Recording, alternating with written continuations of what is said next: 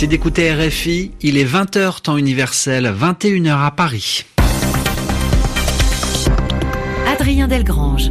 Et bonsoir à tous. C'est l'heure de retrouver votre journal en français facile. Je suis accompagné de Sylvie Berruet pour vous le présenter. Bonsoir Sylvie. Bonsoir Adrien, bonsoir à tous. Au sommaire de ce 8 mars, l'Algérie. Des centaines de milliers de manifestants ont une nouvelle fois manifesté notamment à Alger, Oran, Tizi Ouzou ou Constantine, des Algériens qui protestent contre la cinquième candidature du président Abdelaziz Bouteflika. Toujours pas d'électricité dans une grande partie du Venezuela.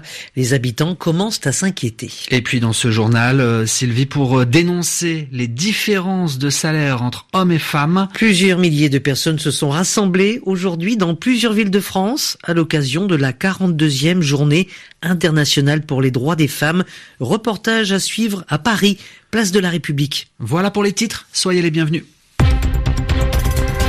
Le journal. Le journal. En français facile. En français facile.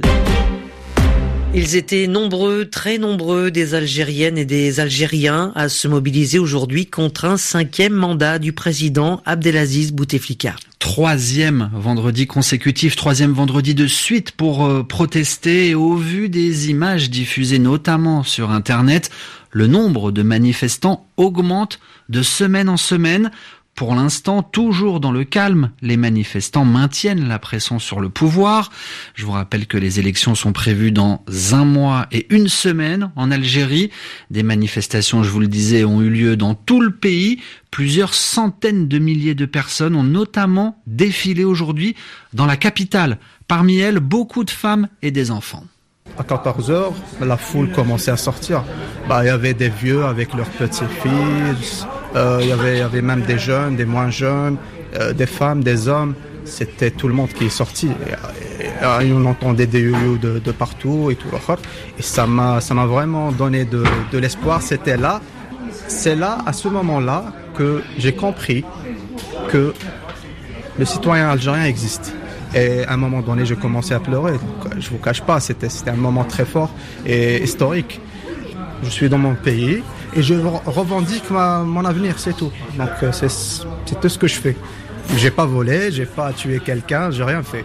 J'ai pas cassé et je sors avec euh, conviction parce que je veux que moi, je suis pas marié maintenant, mais je veux que mes enfants euh, je veux ça. Je veux que mes, mes enfants soient très très très fiers de, de leur algérianité. Des témoignages recueillis aujourd'hui à Alger par Leila Berato. Dans l'actualité aussi, euh, Jérusalem, aujourd'hui des dizaines de milliers de Palestiniens se sont réunis sur l'esplanade des mosquées. Ils se sont rassemblés d'une part pour la prière du vendredi, d'autre part pour protester contre le gouvernement israélien. L'enjeu porte sur l'ouverture des salles de prière, des salles qui ont été fermées il y a 16 ans sur décision de la justice israélienne. Alors les musulmans veulent marquer leur euh, attachement à l'esplanade des mosquées. La mobilisation s'est aujourd'hui déroulée dans le calme. Reportage Guilhem Delteil.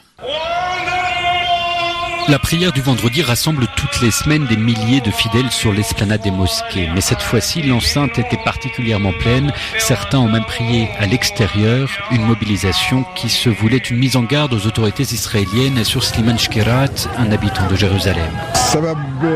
La raison pour laquelle nous étions plus nombreux, c'est parce que le gouvernement israélien nous interdit de prier dans les salles de la porte de la miséricorde. Ils veulent mettre la main dessus. La justice israélienne a demandé aux autorités religieuses musulmanes de refermer les salles situées porte de la miséricorde. Un recul inenvisageable pour les Palestiniens qui redécouvrent ce lieu, souligne Bilal Kabaha, venu d'une ville arabe israélienne dans le nord du pays. On pensait qu'il y aurait des problèmes avec la porte de la miséricorde. La plupart sont venus pour voir la porte de la miséricorde parce qu'elle était fermée depuis 16 ans. Tout le monde était curieux de la voir. Pour Bilal Kabaha, il y avait deux fois plus de monde ce vendredi que la semaine dernière. Mais malgré quelques appels à manifester, les fidèles se sont dispersés dans le calme par crainte de violence de la part de la police israélienne, estime ce trentenaire. Les gens ont compris comment l'occupant pense et ils préfèrent s'éloigner pour protéger leur vie. Même avec toute cette foule, il ne s'est rien passé, personne n'a rien dit.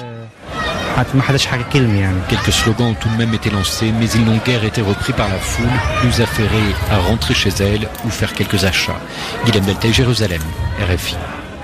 Et puis nous avons appris euh, il y a quelques heures qu'un jeune homme, un Palestinien, a été tué cet après-midi par euh, des tirs israéliens lors de manifestations le long de la frontière entre la bande de Gaza et Israël, indique le ministère de la Santé gazaoui. Le journal en français facile. RFI, les 16h06 à Caracas et voilà bientôt 24 heures que les Vénézuéliens sont privés d'électricité. C'est une panne généralisée dans une très grande partie du pays. La capitale Caracas est notamment concernée par cette coupure d'électricité. Conséquence, les hôpitaux euh, tentent de trouver des génératrices pour assurer euh, tout de même les soins des patients.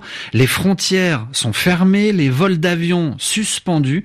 Pour Nicolas Maduro, cette coupure d'électricité est un acte de sabotage destiné à déstabiliser le pays.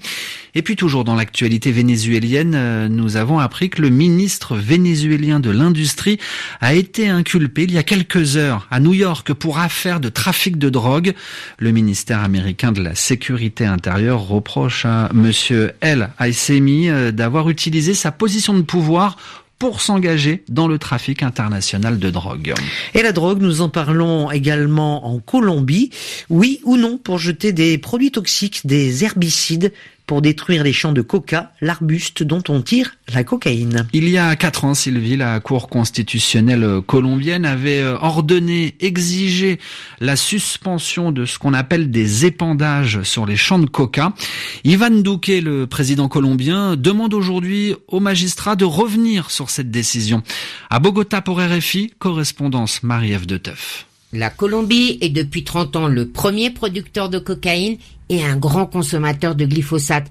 C'est même un des rares pays au monde à avoir permis les épandages aériens de cet herbicide sous la pression de Washington. En 2015, la Cour constitutionnelle ordonnait la suspension des épandages en invoquant le principe de précaution. Mais problème, les cultures illicites sont depuis reparties à la hausse. Il y avait 48 000 hectares de coca en 2012 il y en a 171 000 aujourd'hui. C'est l'argument d'Ivan Duque qui demande à reprendre ces épandages. Le président veut disposer de tous les outils possibles pour lutter contre la production de drogue, qui est très mauvaise pour l'environnement. Sur ce point, tout le monde est d'accord.